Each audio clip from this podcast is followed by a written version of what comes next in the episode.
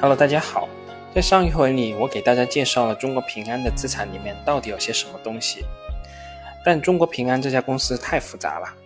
里面既有保险，也有银行、证券、信托等等各类业务。为了不使这个过程过分复杂，我其实略过了很多内容，比如说银行板块。那到底银行的资产有些什么东西呢？那今天我就以可能马上要被开除出三傻名单的招商银行为例。用资产的视角了解一下这家著名的银行。在上周末，招行公布了它的2021年的中报，成绩那是一如既往的优秀，半年度实现规模净利润611.5亿，同比增长幅度达到22.82%。而招行最近一天，也就是2021年的8月16号的收盘价是每股50.87元，按招行中报的数据计算。每股的净资产是二十六点六元，照此计算，招行的市净率约是一点九一倍。我们也可以对比一下其他的一些股份行，比如说兴业银行的市净率约是零点七倍，民生银行的市净率是零点三七倍，中信银行是零点四七倍，光大银行是零点五二倍。看完这些银行的市净率以后，我不禁感叹一句：好东西的价格确实就是比较贵啊。谁说我们的市场就是个大赌场呢？市场先生在平常还是非常精明的。至于这些银行之间的差距是否有他们的估值看上去的那么悬殊，就留待各位投资者自己去考虑了。我们还是回到招行的净资产这个话题。在二零二一年的六月末，招行的总资产是八点八九万亿，总负债有八点一二万亿。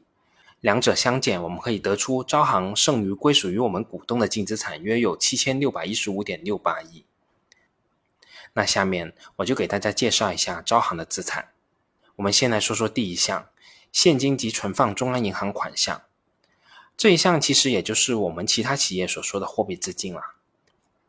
但是大家想想，我们平常企业储备的货币资金存在银行，那叫银行存款。那银行自己储备的资金该怎么存放呢？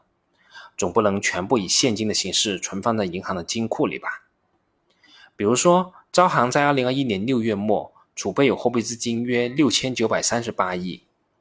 如果这个千亿的资金要全部存放在银行自己的金库里，那是不现实的。所以，银行的储备资金也是放在银行里面，也就是银行的银行，俗称央妈。所以我们可以看到，招行在六月末存放在央行的存款有五千五百八十四点三三亿，在这其中，有法定存款准备金四千九百九十八点一六亿，超额存款准备金三百八十二点六七亿，中央财政性存款二百零一点二四亿。在招行的中报中也解释了，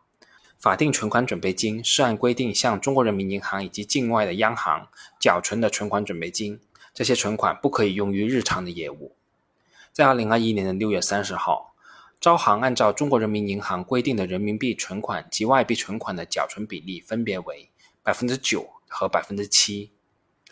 那除了存放中央银行的款项以外，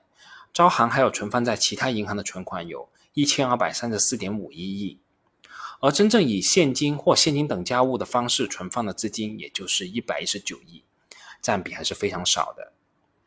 这里面还有一个比较有意思的现象，就是招行对这些存放在其他银行的款项计提了六点三二亿元的损失准备金。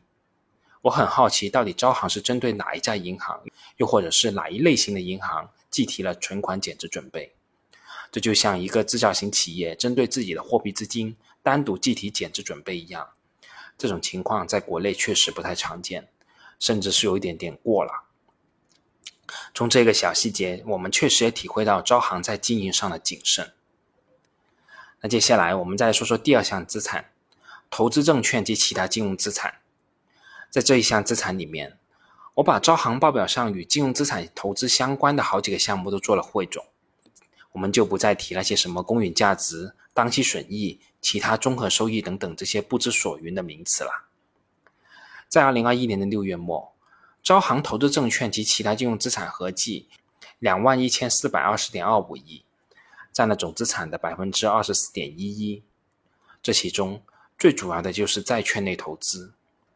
二零二一年六月末，招行的债券类投资的余额达到一万六千九百六十七点九六亿，占该类资产的比例达到百分之七十九点二一。而在招行的债券类投资中，最主要的就是政府债券。六月末，政府债券的投资余额达到一万零一百二十点零六亿。其次就是政策性银行的债券，这个政策性银行就是我们通常意义上所说的国家开发银行、农业发展银行和进出口银行了。就这三家金融机构发行的债券投资余额达到三千三百九十八点一三亿，那这两者合计占了债券投资的百分之八十左右。而其他类型的债券，比如说金融机构债券以及企业债的合计投资金额约在三千亿元左右。从这个角度，我们又一次看到招行的投资风格确实是比较保守的，可能会在一定程度上牺牲了投资收益，但胜在安心呐。除了债券类投资以外，招行的金融投资还包括基金投资一千五百六十四点一二亿，票据类等非标资产两千七百三十六点七八亿。与我们在上一集里说到的保险公司相比，银行主要投资的资产确实是明显不同的。比如说持有的这些票据类资产，这部分主要就是银行从事票据融资类相关的业务而形成的资产啊，其实也算不上真正意义上的投资。又比如说银行的股权类投资的资产占比很少，仅有一百一十六点六五亿，占总资产的比例基本上可以忽略不计了。我们也可以猜测，招行持有的这些股权，可能都是通过债务重组、债转股的方式获得的。并不是银行主动投资的一个结果。此外，招行对于金融资产投资计提了三百一十八点六四亿的减值准备。如果相比于期末近两万亿的金融资产，这个比例看上去确实并不高。但如果我们扣除掉那些基本判断为无风险的资产，比如说政府债券、政策性银行债、金融票据等等这些资产以后，招行对金融资产投资所计提的减值准备的比例其实也不低啦，更不用说那些对这类型金融资产投资根本不计提减值准备的那些上市公司。此外，招行在二零二一年六月末所投资的金融资产里面有三百一十六点九亿元的衍生金融资产。什么衍生金融资产？听上去风险很高啊！是的，招行也担心大家误会了。所以在中报中有这样一段说明：所列示的公司所持有的衍生工具，按剩余到期日分析的名义金额及公允价值。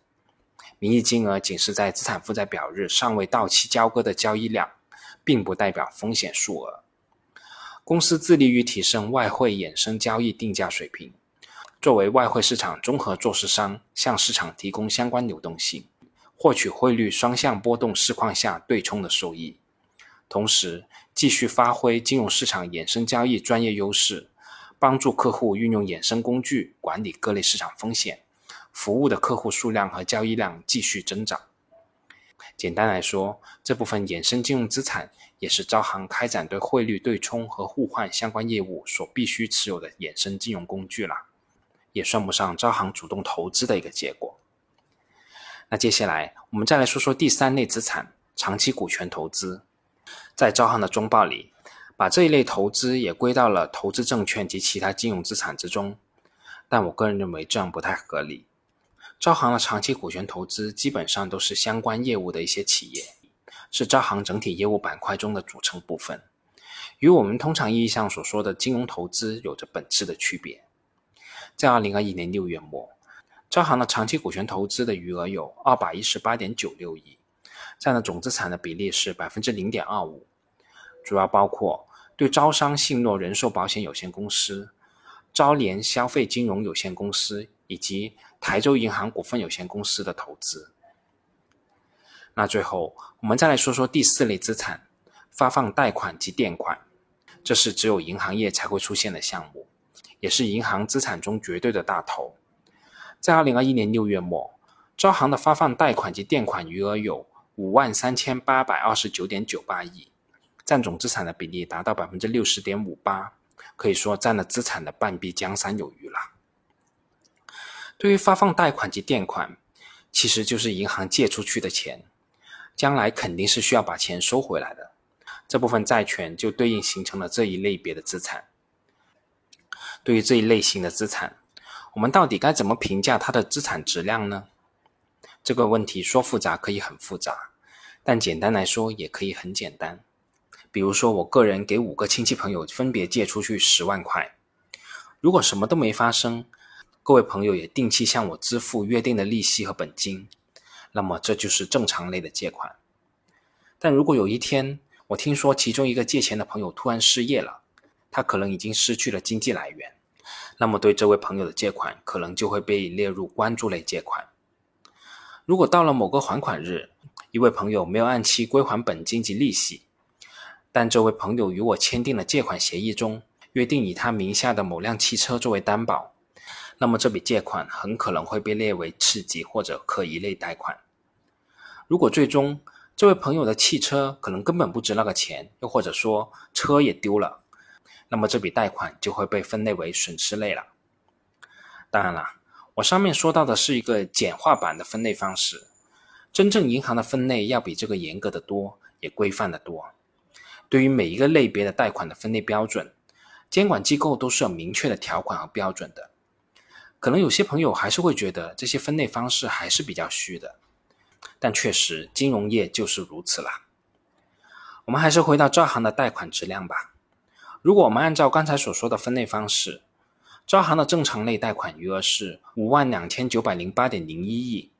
占了整体贷款余额的百分之九十八点二九。关注类贷款的余额是三百七十六点五五亿，占了整体贷款余额的百分之零点七。次级类、可疑类和损失类贷款余额是五百四十五点四二亿，占了整体贷款余额的百分之一点零一。这个指标也就是我们通常所说的不良贷款率了。当然了。其实，对于金融企业来说，单独这样说是没任何意义的。钱只要借出去了，肯定就会有发生损失的风险。金融业所经营的就是这个风险与收益的权衡过程。所以，对于招行的贷款质量，最直接的还是与其他的银行进行比较，与过去的自己进行比较。比如说，招行二零二零年末的不良贷款率是百分之一点零七，而在二零二一年的六月末，则是百分之一点零一。降低了零点零六个百分点。建设银行二零二零年末的不良贷款率是百分之一点五六，兴业银行二零二零年末的不良贷款率是百分之一点二五，宁波银行二零二零年末的不良贷款率是百分之零点七九。我们也可以区分贷款种类，看看招行这五百四十五点四二亿元的不良贷款，其中有三百二十九点一亿元属于公司贷款产生的不良贷款。不良贷款比例是百分之一点五七，而相比较，零售类贷款不良贷款金额是二百一十六点三二亿，不良贷款率是百分之零点七六。招行的零售贷款的不良比例要比对公贷款低一倍有余。这里面最主要的工程还是个人住房贷款了。六月末，招行的个人住房贷款余额有一万三千三百点三六亿，占了整体贷款余额的百分之二十四点七一。而发生的不良贷款仅有三十三点二三亿，不良贷款率仅有百分之零点二五。